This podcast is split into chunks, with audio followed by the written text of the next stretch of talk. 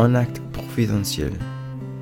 Il est vraiment intolérable d'admettre que nous avons pu, le verre à la main, nous faisait l'esprit au point d'être hanté par une telle obsession destructrice, de voir que seul un acte de la providence pourra nous, nous en livrer.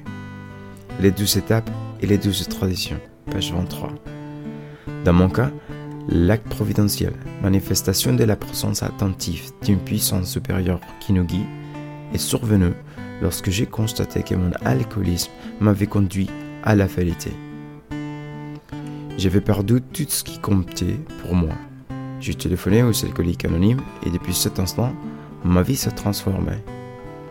En repensant à ces moments très spéciaux, je m'aperçois que Dieu a voix commencé à agir dans ma vie bien avant que je sois capable de reconnaître et d'accepter ces concepts spirituels. Grâce à cet acte providentiel, j'ai déposé mon verre et entrepris mon voyage vers la sobriété. Ma vie continue de se dérouler sous la gouverne et les bons soins d'un puissant supérieur. J'ai admis que j'étais impuissant devant l'alcool, que j'avais perdu la maîtrise de ma vie.